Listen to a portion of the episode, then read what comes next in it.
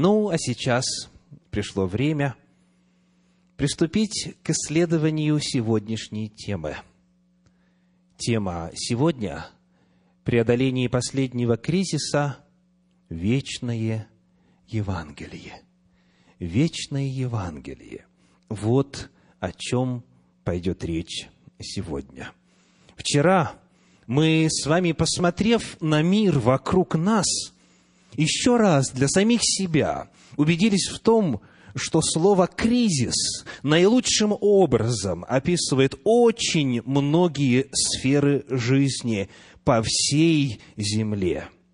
И мы выяснили также, что Господь перед наступлением какого-то кризиса всегда посылает миру в своей любви весть предостережения. Весть прислушавшись к которой человек может спастись.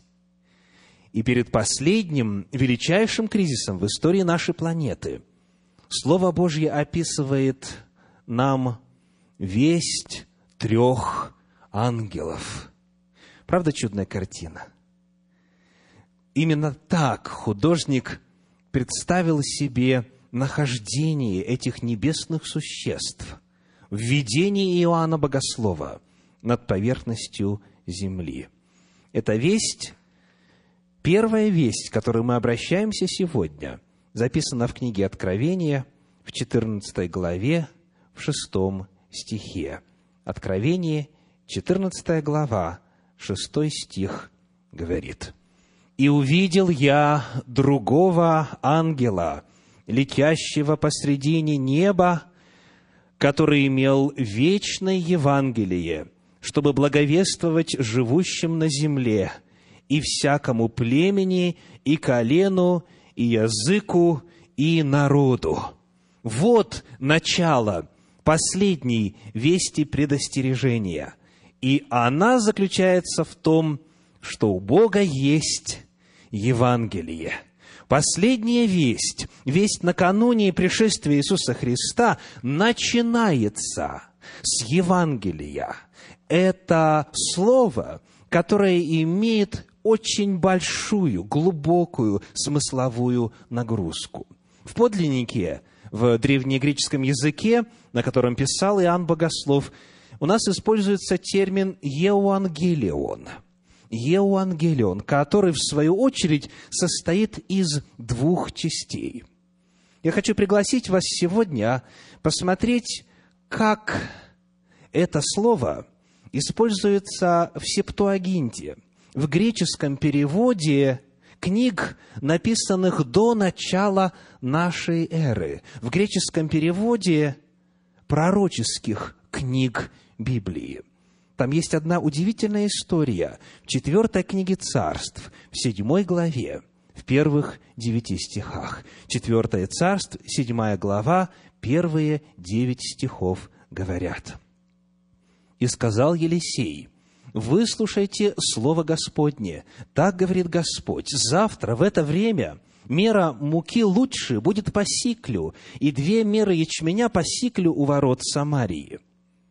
И отвечал сановник, на руку которого царь опирался, человеку Божию и сказал, «Если бы Господь и открыл окна на небе, и тогда может ли это быть?» И сказал тот, «Вот увидишь глазами твоими, но есть этого не будешь». Четыре человека прокаженных находились при входе в ворота, и говорили они друг другу, «Что нам сидеть здесь, ожидая смерти?» Если решится нам пойти в город, то в городе голод, и мы там умрем. А если же сидеть здесь, то также умрем. Пойдем лучше в стан сирийский. Если оставят нас в живых, будем жить, а если нет, а если умертвят, умрем. И встали в сумерки, чтобы пойти в стан сирийский, и пришли к краю стана сирийского, и вот нет там ни одного человека.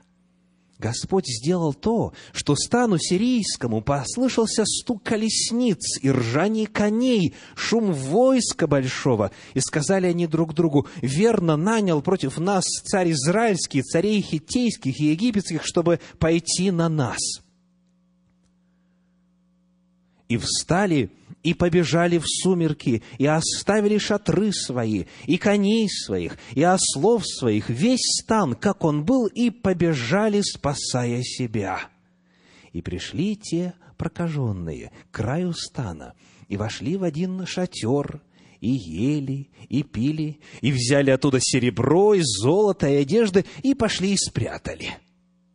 Пошли еще в другой шатер, и там взяли, и ели, и пили – и сказали друг другу, не так мы делаем. День сей, день радостной вести. Если мы замедлим и будем дожидаться утреннего света, то пойдет на нас вина. Пойдем же и уведомим дом царский. Где здесь Евангелион?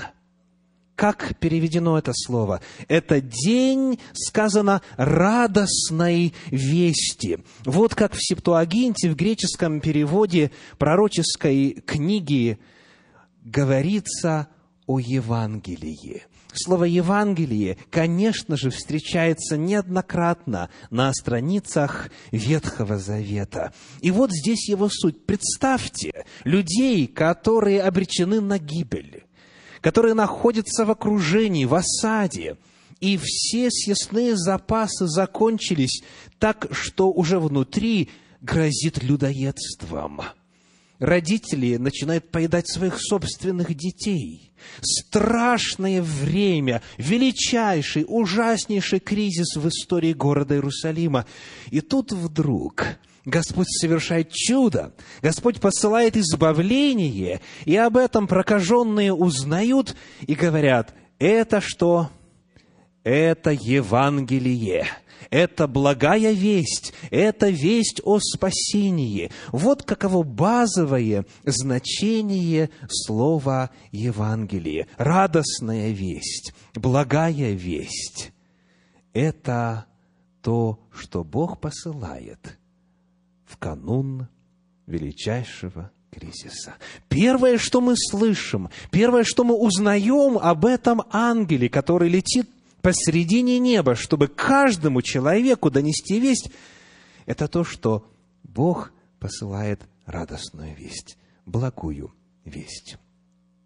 Когда мы изучаем слово Евангелие более масштабно, в контексте всего священного писания, то открывая, собственно, книги, которые получили название Евангелий, например, Евангелие от Марка, первую главу, первый стих, находим там следующие слова. Марка 1.1. «Начало Евангелия Иисуса Христа, Сына Божия». То есть Евангелием в данном случае обозначается что?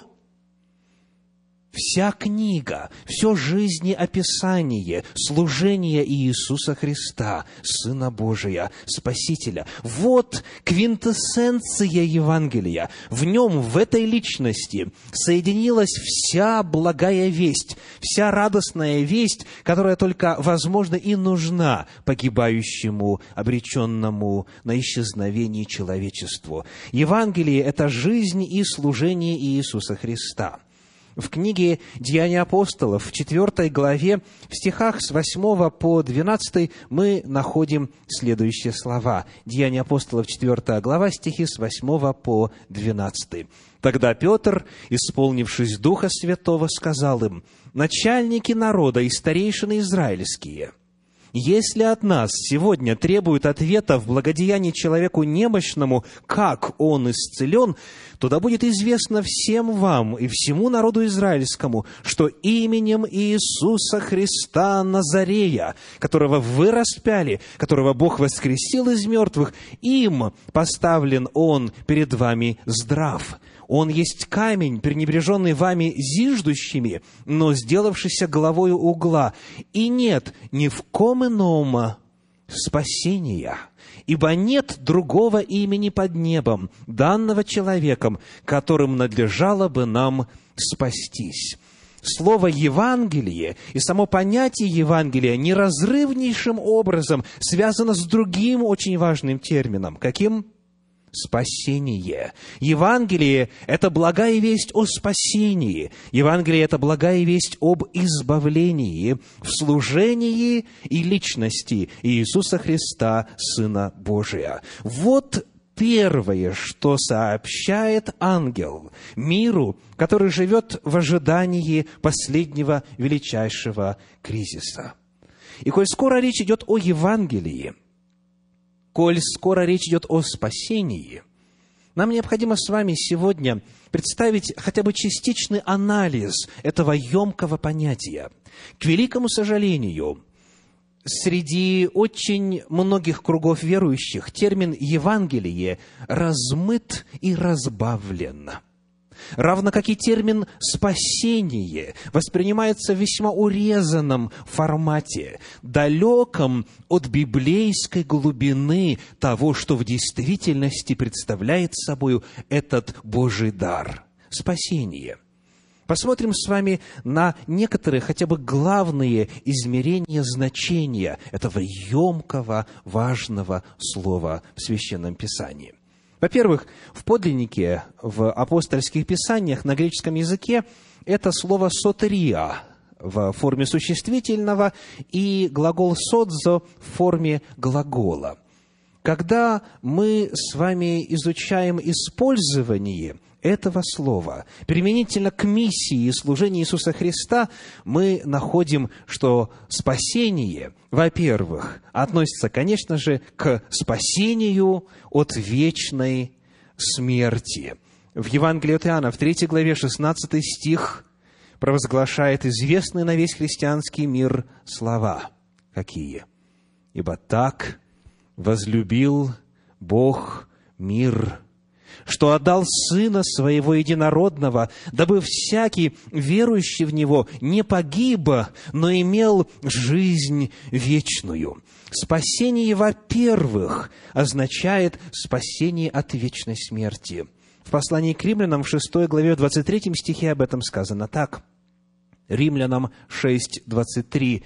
«Ибо возмездие за грех – смерть, а дар Божий прочитаем вместе вслух, «Жизнь вечная во Христе Иисусе Господе нашим». Спасение, во-первых, представляет собой избавление от вечной смерти. Далее мы находим, что благая весть о спасении, Евангелие спасения, еще более удивительна, чем его первое измерение.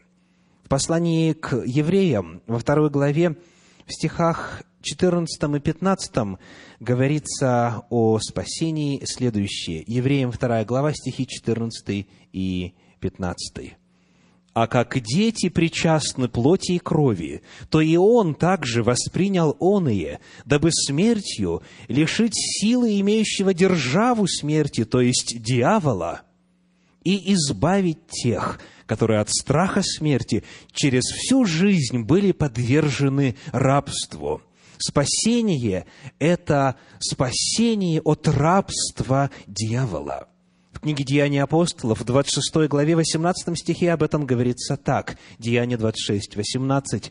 «И открыть глаза им, чтобы они обратились от тьмы к свету и от власти сатаны к Богу, и верою в Меня получили прощение грехов и жребий со священными». Согласно этому стиху, человек живет во тьме и во власти сатаны, доколе не выходит на свет Божьей правды, Божьей истины и не обретает спасение в Господе Боге.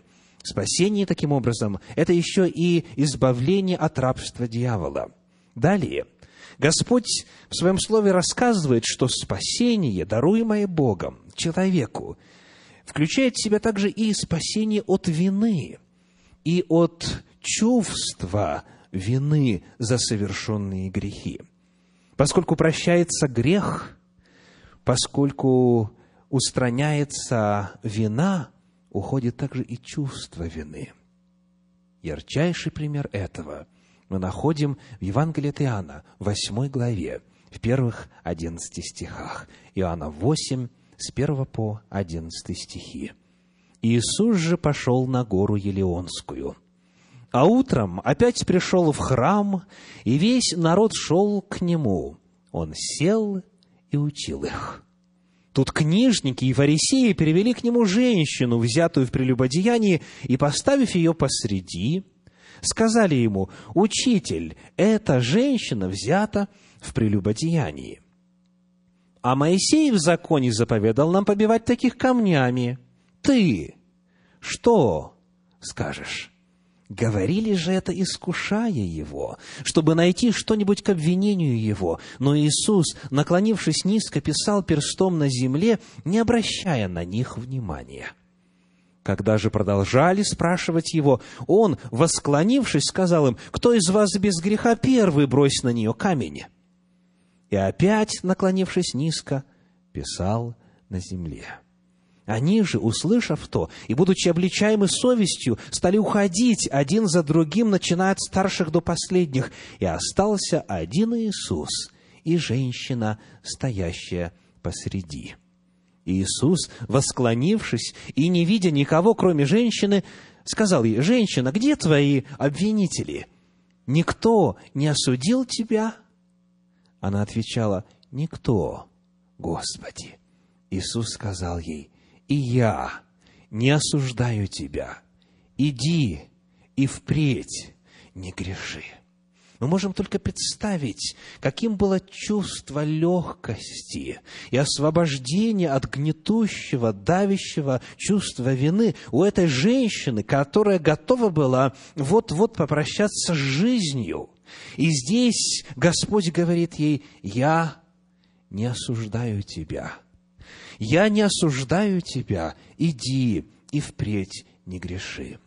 Если кто-то из вас продолжает жить с чувством вины за какие-то промахи прошлого, за ошибки прошлых дней, за грехи, совершенные, осознанно ли или по неведению, суть благой вести для вас лично заключается в том, что Иисус Христос желает сказать вам, «Я не осуждаю тебя.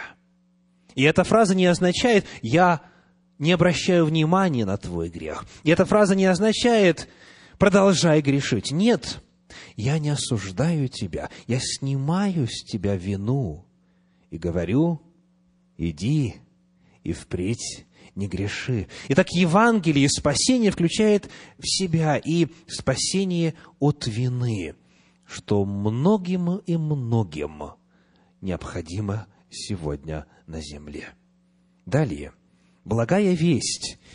Чудная весть о спасении заключается еще и в том, что в нем Господь дает и спасение от силы греха, не только от наказания за грех, не только снятие вины за совершенный грех, но еще и силу для преодоления греха.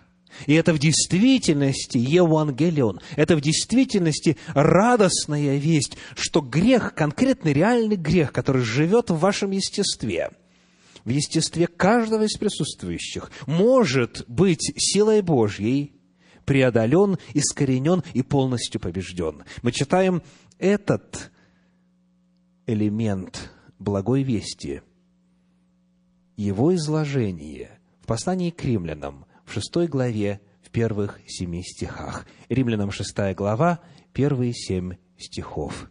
Что же скажем? Оставаться ли нам в грехе, чтобы умножилась благодать?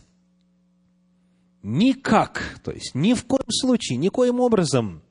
Мы умерли для греха. Как же нам жить в нем? Неужели не знаете, что все мы, крестившиеся во Христа Иисуса, в смерть Его крестились? Итак, мы погреблись с Ним крещением в смерть, дабы как Христос воскрес из мертвых славою Отца, так и нам ходить в обновленной жизни. Ибо если мы соединены с Ним подобием смерти Его, то должны быть соединены и подобием воскресения – зная то, что ветхий наш человек распят с ним, чтобы упразднено было тело греховное, дабы нам не быть уже рабами греху, ибо умерший освободился от греха соединяясь с Господом в завете водного крещения, верующий обретает доступ к той самой силе, которую использовал Иисус Христос, живя на земле, и ни разу не согрешил. Сказано, что вот это тело греха, греховные побуждения, плотские мысли, нечестивые желания, вот они они могут быть преодолены силою Евангелия, силою благой вести, силою нашего Господа. Еще одно очень важное измерение из многих, открытых в Слове Божьем, измерение спасения и глубины спасения, сводится к следующему. Это спасение от болезней. В Евангелии от Матфея, в 9 главе, в стихах 21 и 22 нужный нам глагол «содзо» – «спасать» используется трижды, три раза. Евангелие от Матфея, 9 глава, стихи 21 и 22. Давайте найдем эти слова. «Ибо она говорила сама в себе, если только прикоснусь к одежде его, выздоровею». Как здесь слово «спасать» переведено? выздоравливать. Подлинник говорит дословно, если только прикоснусь к одежде его, спасусь. А она больна. Речь идет о физическом исцелении. Следующий 22 стих. Иисус же, обратившись и увидев ее, сказал, «Дерзай, черь, вера твоя спасла тебя». Женщина с того часа стала здорова. И слово «спасла» и слово «здорово» – это один и тот же глагол в подлиннике, глагол «содза». В этих двух стихах это слово переведено как «выздоровею», «спасла», и здорово. Речь идет о том, что Евангелие о спасении, оно заключает в себя и благую весть об освобождении от болезней – в Евангелии от Матфея 8 главе, в стихах 16 и 17, когда описывается служение Иисуса Христа, способность, которая была у Него исцелять, связана со следующими словами. Матфея 8 глава, стихи 16 и 17. «Когда же настал вечер, к Нему привели многих бесноватых, и Он изгнал духов словом и исцелил всех больных» да сбудется реченное через пророка Исаию, который говорит, «Он взял на себя наши немощи и понес болезни». Когда Сын Божий пришел в наш мир, Он взял на себя не только наш грех в плане вины греха. Он взял на себя наш грех не только в плане наказания за совершенные грехи. Он взял на себя наш грех и в смысле болезней. Он взял на себя наши немощи, Он понес на себе наши болезни. И коль скоро Он соделал это, коль скоро Он впитал в себя всякую болезнь, всякую немощь, всякую заразу, в любом смысле этого слова, на земле, за всю историю земли, Он потому-то и был в состоянии лечить. Он потому-то и был в состоянии исцелять. И потому спасение, которое Господь предлагает нам сегодня, это спасение и возможность также освобождения от немощи и недугов по милости Господней. Далее, мы находим, что спасение, если говорить в целом, и у нас нет сегодня времени, чтобы перечислять все иные чудные, благие дары спасения, с точки зрения своей цели, заключается в следующем. Первое послание Иоанна, 3 глава, 8 стих. 1 Иоанна 3, 8 сказано. «Кто делает грех, тот от дьявола, потому что сначала дьявол согрешил. Для сего-то и явился Сын Божий, чтобы разрушить дела дьявола». Цель пришествия и миссии Господа на земле – заключалась в том, чтобы разрушить дела дьявола. То есть, все, что дьявол здесь, на земле, узурпировал, все, что он закабалил, все, что он а, здесь свел к хаосу, все, что он искалечил, все, что он изуродовал, все это, согласно Божьему чудному плану спасения, согласно благой вести, Сын Божий пришел восстановить. Он пришел разрушить дела дьявола и таким образом вернуть на землю утерянный рай. Вот каково спасение – когда мы начинаем хотя бы в общих чертах открывать для себя его грани, мы подлинно должны сказать, это на самом деле Евангелие. Не правда ли? Это в действительности радостная, благая весть. То, что Господь предлагает каждому человеку, каждому жителю земли, это Евангелие, это спасение решает все проблемы человечества на грешной земле. Но у нас с вами в начале вести первого ангела используется не только фраза «Евангелие», но какая? Вечное Евангелие. Вечное Евангелие. И здесь сразу же появляется очень серьезный вопрос. Когда Евангелие появилось? Когда оно стало существовать? Посмотрим, как Слово Божье отвечает на эти вопросы. Первое послание Петра, первая глава, стихи с 18 по 20. 1 Петра, 1 глава, стихи с 18 по 20. «Зная, что нетленным серебром или золотом искуплены вы от суетной жизни, преданной вам от отцов, но драгоценную кровью Христа, как непорочного и чистого агнца, предназначенного еще, когда? Прежде создания мира, но явившегося в последние времена для вас. Оказывается, жертва Агнца Божия, Иисуса Христа, была предназначена, спланирована еще прежде создания мира. Вот это Евангелие, это спасение, о котором мы говорим сегодня, было реальностью еще до того, как мы с вами были созданы, и земля, на которой мы живем. В послании в Ефес, в первой главе, в стихах 3 и 4, апостол Павел о Евангелии пишет следующее. Первая глава, стихи 3 и 4. «Благословен Бог и Отец Господа нашего Иисуса Христа, благословивший нас во Христе всяким духовным благословением в небесах, так как Он избрал нас в Нем, а? когда? прежде создания мира, чтобы мы были святы и непорочны перед Ним в любви. Еще прежде создания мира мы были избраны, предназначены ко спасению, ибо сказано в Писании, Бог не желает, чтобы кто погиб, но чтобы все пришли к покаянию. Бог желает каждого спасти, и Он для этого сделал все. Еще когда? прежде создания мира. Вот каков возраст Евангелия. Вот как начинает прорисовываться смысл этой глубокой фразы «вечное Евангелие».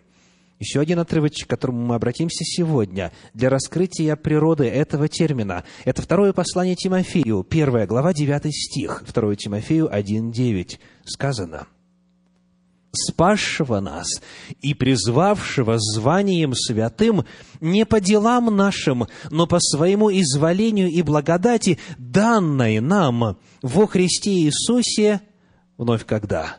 Прежде вековых времен, еще до начала времени, до сотворения первого создания Божия, нам уже дана была благодать я еще раз обращаю ваше внимание, говорится о благодати, данной нам во Христе Иисусе прежде вековых времен. Вот когда начала существовать благодать. Вот когда она была нам дана. И последнее место на эту тему в нашем исследовании сегодня – это послание Титу, первая глава, второй стих, Титу 1, 2 в надежде вечной жизни, которую обещал неизменный в Слове Бог прежде вековых времен. Бог обещал нам жизнь вечную еще до того, как начался поток времени. Вот почему Библия говорит «вечное Евангелие». Евангелие, вопреки распространенному мнению, не появилось в первом веке нашей эры. Оно столь же древним является, как сам Бог. Оно существовало, когда еще не было времени, когда еще не было начальных пылинок Вселенной. Бог начал творческий процесс с Евангелия, с благой вести о спасении. Вот какова удивительная благая весть.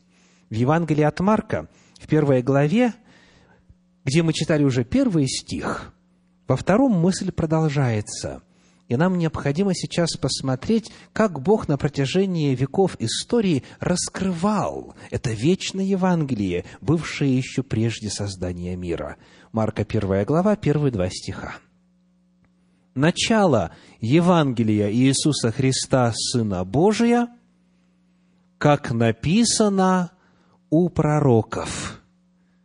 Итак, Евангелие описано где? Давайте еще раз прочитаем.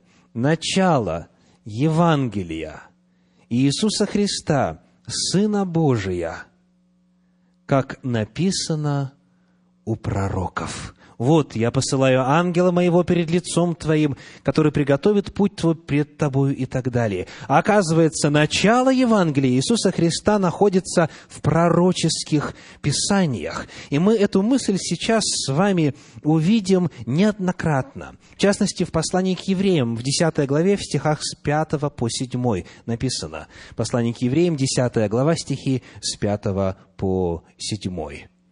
Посему Христос, входя в мир, говорит, «Жертвы и приношения ты не восхотел, но тело уготовал мне.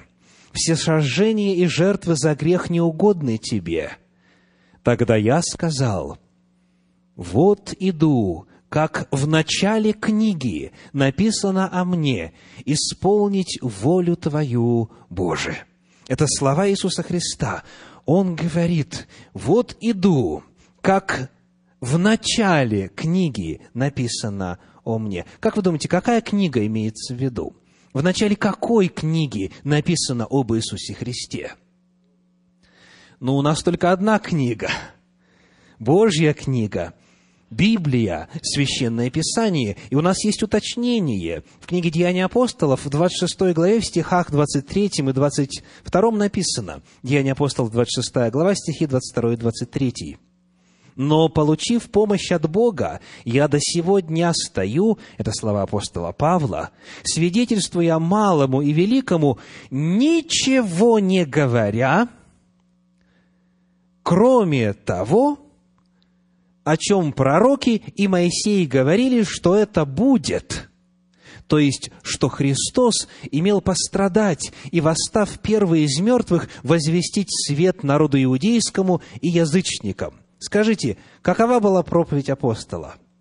Я ничего не говорю, кроме того, о чем писали Моисей и все пророки. Возглашая Евангелие, апостол пользовался исключительно пророческими писаниями.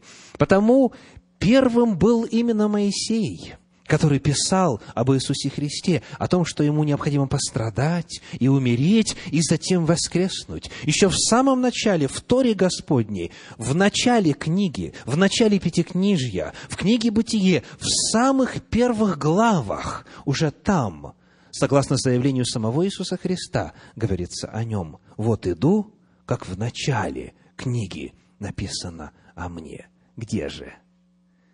Это книга Бытие, 3 глава, 15 стих. Бытие 3.15. Этот стих богословы называют протоевангелием, первым Евангелием, первой прозвучавшей благой вестью, Бытие 3.15, «И, влаж... «И вражду положу между тобою и между женою, и между семенем твоим и между семенем ее. Оно будет поражать тебя в голову, а ты будешь жалить его в пету». Эти слова Всевышний обратил к искусителю, и он сказал о том, что семя жены – поразит змея в голову. Это первая прозвучавшая благая весть. И дальше, буквально в следующей, четвертой главе, мы видим, как Адам и Ева с верою восприняли эту весть, потому что рождающиеся дети получают имена, которые напрямую связаны с этим обетованием. Когда родился Каин, первенец, начало четвертой главы книги «Бытие», Помните, что сказала Ева? Бог что сделал? Приобрела я человека от Господа. Подлинник же, как некоторые из вас знают, древнееврейский язык не содержит слова «от». Приобрела я человека Господа. Дословно.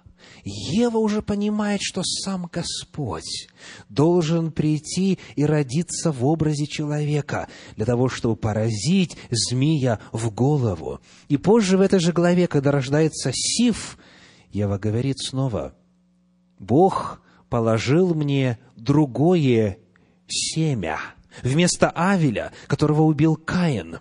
Она верит и надеется, что, возможно, Сив станет этим самым семенем. Знал ли Адам Евангелие? Знала ли Ева Евангелие? Вне всякого сомнения, Иисус Христос говорит о том, что о нем написано в начале книги, в самом начале Торы, путем откровения данного Моисею и через пророков говорится о Евангелии, говорится о спасении – Дальше, в третьей главе книги «Деяния апостолов», в стихах с 22 по 26, мы находим еще один удивительный отрывок на понимание сути и проявление вечного Евангелия. Деяния апостолов, 3 глава, стихи с 22 по 26. Моисей сказал отцам, «Господь Бог ваш воздвигнет вам из братьев ваших пророка, как меня. Слушайтесь его во всем, что он не будет говорить вам». И будет, что всякая душа, которая не послушает пророка того, истребится из народа. И все пророки от Самуила и после него, сколько их не говорили, то есть все до единого, также предвозвестили дни сии. Что именно? Вы, сыны пророков и завета, который завещевал Бог отцам вашим, говоря Аврааму, в семени твоем благословятся все племена земные. Бог, воскресив Сына Своего Иисуса, к вам первым послал Его благословить вас, отвращая каждого от злых дел ваших. Апостолы, проповедуя, говорили о том, что все пророки, обращая ваше внимание на фразу, сколько их не говорили, все они, начиная от Моисея, все они предвозвестили Евангелие. Все они проповедуют о благой вести спасения для жителей земли. И здесь очень интересно посмотреть также на два отрывочка из апостольских писаний, которые, к сожалению, в синодальном переводе несколько замаскированы – завуалированы так, что порой и не догадаешься об изначальном подлинном смысле. Во-первых, речь идет о послании к Галатам, 3 главе, стихах 6 по 8. Галатам 3 глава, стихи 6 по 8. Читаем. «Так Авраам поверил Богу, и это вменилось ему в праведность. Познайте же, что верующие – суть сыны Авраама» и Писании, провидя, что Бог верою оправдает язычников, предвозвестила Аврааму, в тебе благословятся все народы.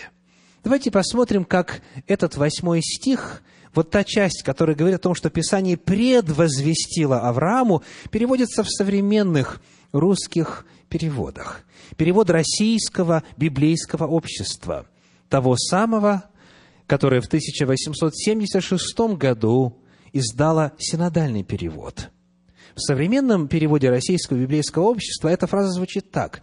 «Возвестила», то есть Писание, «возвестила радостную весть», в оригинале Евангелие, он Евангелие, уже тогда, когда Аврааму было сказано следующее. Оказывается, и Авраама слышал, что? Евангелие. По переводу Кулакова сказано так. «Предвозвестила Аврааму благую весть». Евангелие. В переводе «Живой поток» читаем «заранее благовествовала Аврааму».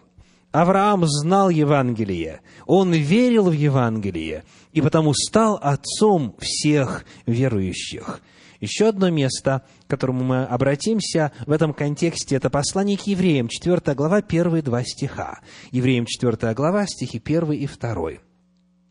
Посему будем опасаться, чтобы, когда еще остается обетование войти в покой его, не оказался кто из вас опоздавшим.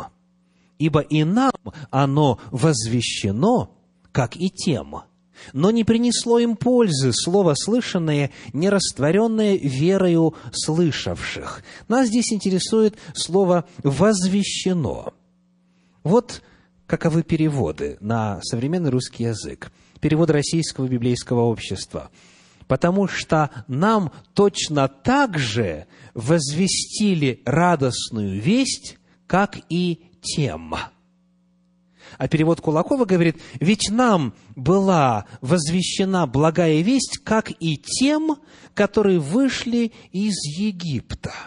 О ком идет речь? О ком сказано, что оно и нам, Евангелие это, возвещено, как и тем? В конце третьей главы послания к евреям, в стихах 16 по 19, мы находим ответ. Евреям 3 глава, стихи 16 по 19. Ибо некоторые из слышавших возроптали, но не все вышедшие из Египта с Моисеем. На кого же негодовал он сорок лет? Не на согрешивших ли, которых кости пали в пустыне? Против кого же клялся, что не войдут в покой его, как не против непокорных? Итак, видим, что они не могли войти за неверие описывается время выхода из египетского рабства, описывается Израиль и множество разных племенных людей, которые вышли с ними из Египта. И описывается их опыт, что Евангелие, которое им было возвещено, как и нам теперь возвещается, ими не было принято. Ведь нам была возвещена благая весть, как и тем, которые вышли из Египта. Но, к сожалению, не все ее приняли. Итак, Евангелие было Господом создано еще прежде создания мира. Когда произошел грех, Всевышний стал постепенно раскрывать это вечное Евангелие, чудный план спасения, и впервые открыл его в третьей главе книги Бытия в 15 стихе. И далее в каждом поколении верных Господу представители народа Божия, и в эпоху Авраама, и в эпоху дарования закона на Синае – люди всегда слышали Евангелие. Оно было им возвещено, ибо оно по природе своей вечно. Когда Господь наш творил наш мир, Он творил его уже с гарантией спасения, ибо прежде Он создал Евангелие. Вначале появилось Евангелие, и лишь затем была сотворена земля. Вечное Евангелие раскрывается на протяжении всей Библии. Вечное Евангелие – это все Священное Писание, это вся Библия. И вот теперь, дав некоторые определения Евангелию, увидев, насколько чудны дары спасения, сколь многие проблемы решают в жизни современного человека, каждый из нас обязательно должен достовериться в том, что он воспользовался этим Евангелием.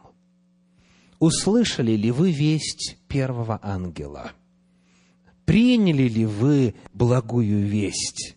Приняли ли вы Евангелие – вот именно то самое, не дешевое, урезанное, выхолощенное, разведенное, а вечное Евангелие, полное Евангелие, все священное Писание в себя вбирающее, от книги Бытия до книги Откровения. Приняли ли вы эту весть? Чтобы спастись, чтобы преодолеть последний кризис – необходимо обрести опыт спасения во свете вечного Евангелия. Коротко говоря, главные шаги в Священном Писании в опыте спасения описаны так. Первое. Евангелие от Матфея 28, 19. Слова Спасителя. Матфея 28, 19. «Итак, идите, научите все народы, крестя их во имя Отца и Сына и Святого Духа. Первое, необходимо научение. Человек должен узнать об этой истине, узнать о вечном Евангелии, узнать о Божьей любви. Слыша эту весть, Господь ожидает, что человек отреагирует на нее соответствующим образом. Евангелие от Марка, 16 глава, 16 стих, Марка 16, 16. Кто будет веровать и креститься, спасен будет, а кто не будет веровать, осужден будет. Итак, во-вторых, опыт спасения включает в себя веру, веру в Божью истину о спасении. В-третьих, согласно второй главе книги Деяния апостолов, 38 стиху, условием спасения является следующее. Деяние 2.38. Петр же сказал им – покайтесь, и докрестится каждый из вас во имя Иисуса Христа для прощения грехов, и получите дар Святого Духа. Третье – это покаяние. Термин «покаяние» к сожалению, тоже нуждается в уточнении. В современном русском языке покаяние стало синонимом слову «раскаяние». И часто покаяние понимается как определенного рода сожаление, как эмоциональное переживание, как сокрушение по поводу прошлых дел. Однако библейское понятие покаяния несколько иное. В подлиннике в греческом используется слово «метаноя», метаноя. И оно состоит из двух частей. Мета означает перемена, изменение, и дальше вторая часть ноя – это разум, мышление, мировоззрение. Перемена мировоззрения. Вот дословный перевод слова «покаяние». И это очень хорошо продемонстрировано в книге «Деяния апостолов» в 17 главе, в 30 стихе. Прочитаем. Деяния 17, 30. Итак, оставляя времена неведения, Бог ныне повелевает людям всем повсюду покаяться. Итак, что нужно сделать, чтобы покаяться? Оставить времена неведения. То есть преодолеть неведение, незнание воли Божьей – преодолеть понятия и принципы и мировоззрение, которое Божьей воле не соответствует, оставить это, принять волю Божью благодаря научению и вере, и в результате совершится покаяние. Покаяние – это изменение отношения, изменение мировоззрения. Это, в первую очередь, интеллектуальный процесс. Он напрямую связан с преобразованием ума, как пишет апостол Павел в послании к римлянам в 12 главе. Что дальше? Что идет после покаяния? В первом послании Иоанна, в первой главе, в девятом стихе сказано, 1 Иоанна 1, 9. «Если исповедуем грехи наши, то Он, будучи верен и праведен, простит нам грехи наши и очистит нас от всякой неправды». Четвертым шагом является исповедь грехов, исповедание грехов. И Господь приглашает нас их именно исповедовать. Не просто признавать и сознаваться внутри, но поведать, рассказать озвучить, обнаружить, назвать вслух. Во-вторых, он говорит о необходимости исповедания именно грехов, не просто греха или греховности, или греховной природы. Речь на практике идет о необходимости, вспомнив свою греховную жизнь, помолившись Господу, попросив, чтобы Дух Святой высветил все грехи вашей жизни, поименно в каждом из них исповедаться и в молитве попросить прощения у Господа. Исповедание грехов – это четвертый шаг на пути опыта спасения. Дальше, помимо исповедания во грехах, в послании к римлянам в 10 главе, в стихах 9, 10 и 13 говорится еще об одном измерении опыта спасения. Римлянам 10 глава, стихи 9, 10 и 13. Ибо если устами твоими будешь исповедовать Иисуса Господом и сердцем твоим веровать, что Бог воскресил Его из мертвых, то спасешься, потому что сердцем веруют к праведности, а устами исповедуют ко спасению». И тринадцатый стих. «Ибо всякий, кто призовет имя Господне, спасется». Итак, если вы уверовали в какую-то часть Божьей истины. Господь ожидает, что вы вслух выразите свое отношение к этой истине. Если вы удостоверились в том, что нечто является волей Божьей, что оно соответствует Слову Божью, необходимо выразить свое отношение к этому. Потому что в зависимости от слов, как сказал Спаситель, от слов своих – оправдается человек, и от слов своих осудится человек. Очень важно не просто на уровне мировоззрения принять эту истину, но вслух заявить «я верую». И дальше ясно и четко назвать предмет своей веры. Исповедание веры напрямую связано со спасением наряду с исповеданием грехов. Далее Слово Божье говорит. Книга Деяний апостолов, 3 глава, 19 стих. Деяние 3, 19. «Итак, покайтесь и обратитесь, чтобы загладились грехи ваши». Обратиться. Что это значит? В подлиннике используется слово «эпистрефо», в оригинале эпистрефо, которое дословно означает «повернуться». Если, допустим, человек шел в северном направлении, то эпистрефа будет означать повернуться и сделать хотя бы первый шаг в южном направлении. То есть это поворот в обратную сторону. Если человек уходил от Бога, он теперь должен сделать поворот и начать идти к Богу. Подчеркиваю, что обращение это не весь путь к Богу, а это вот именно этот поворотный момент, когда человек теперь начинает уже жить по воле Божьей. Его путь жизненный преобразовывается, и он начинает движение жизни своей по воле Господней. После этого у нас идет крещение. И чтобы в этом удостовериться, что крещение должно идти после обращения, после первых результатов измененного мировоззрения в жизни человека, давайте посмотрим на то, как Иоанн Креститель относился к людям неискренне, подошедшим к вопросу подготовки к крещению. Евангелие от Матфея, 3 глава, стихи 7 и 8. Матфея, 3 глава, стихи 7 и 8.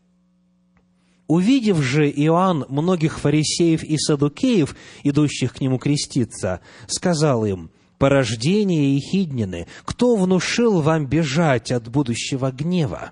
Сотворите же достойный плод покаяния».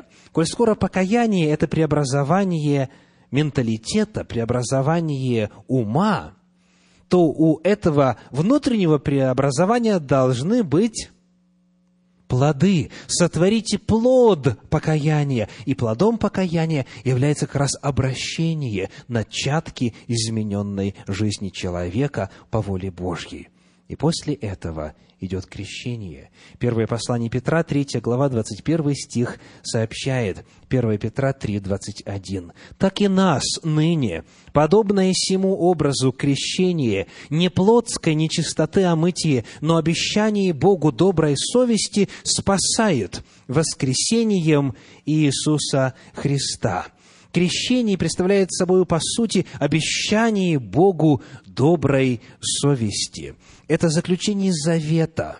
Это, говоря языком священного писания, венчание с Господом. Господь представлен в образе жениха, в образе мужа, а те, кто соединяются с ним, в образе невесты. Это тесный союз, который официально закрепляется в водах крещения. И после крещения, книга Деяния апостолов, 2 глава, стихи 41 и 47, происходит следующее. 2 глава, стихи 41 и 47. Итак, охотно принявшие слово его крестились, и присоединилось в тот день душ около трех тысяч. После крещения происходит присоединение. Но здесь не говорится, куда они присоединились. В 47 стихе сказано, Господь же ежедневно прилагал спасаемых к церкви. Последним шагом в опыте спасения является присоединение к церкви. Вот что Господь ожидает в качестве отклика на свою любовь, на любовь, которая настолько была велика, что даже когда нас еще не было – Господь отдал самого себя в качестве агнца Божия в жертву за грехи, которые совершены каждым из нас на земле. Бог со своей стороны сделал все, что только можно было. Он вначале стал для нас агнцем Божьим, а потом стал для нас Творцом. И когда пришло время, когда пришла полнота время, времени, он исполнил этот чудный план. Вечное Евангелие стало теперь еще более ярким, очевидным, предметным и конкретным. Как у вас взаимоотношения с Господом? Прошли ли вы путем опыта спасения? Приняли ли вы вечное Евангелие. От ответа на эти вопросы, дорогие, зависит, выстоим ли мы во время величайшего последнего кризиса.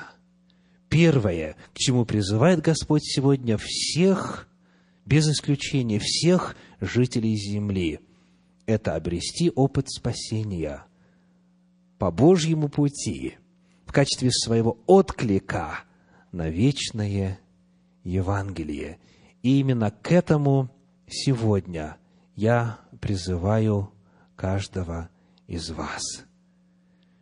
Чтобы преодолеть последний кризис, необходимо принять вечное Евангелие и обрести опыт спасения. Вот что Господь предлагает нам. Все остальное уже решено.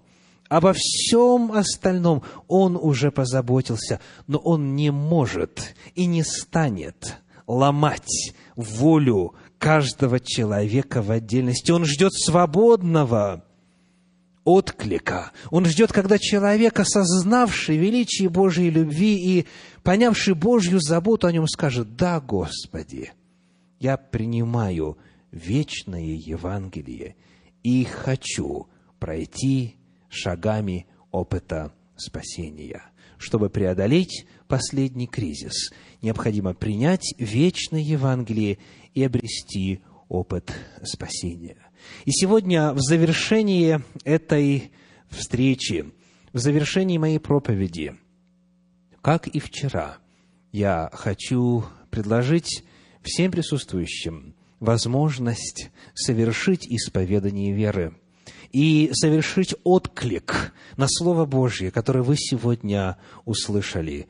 Текст перед вами на экране, И если в вашем сердце звучат нотки, созвучные тому, что вы видите в качестве заявлений веры на основании Слова Божия, изученного сегодня, я приглашаю вас произнести вместе со мною эти слова в качестве вашего исповедания веры. Все, что к вам относится, все, что насущно для вас в этих словах, произнесем вслух.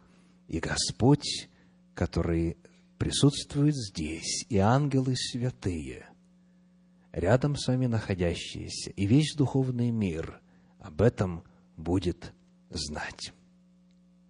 Я благодарю Бога за все дары спасения во Христе Иисусе. Я верю, что Евангелие вечно. Я верю, что Евангелие – это вся Библия. Я принимаю Евангелие в свою жизнь. Я желаю обрести опыт спасения от грядущего кризиса – я желаю заключить завет с Богом в ближайшее время. Приглашаю вас подняться для молитвы.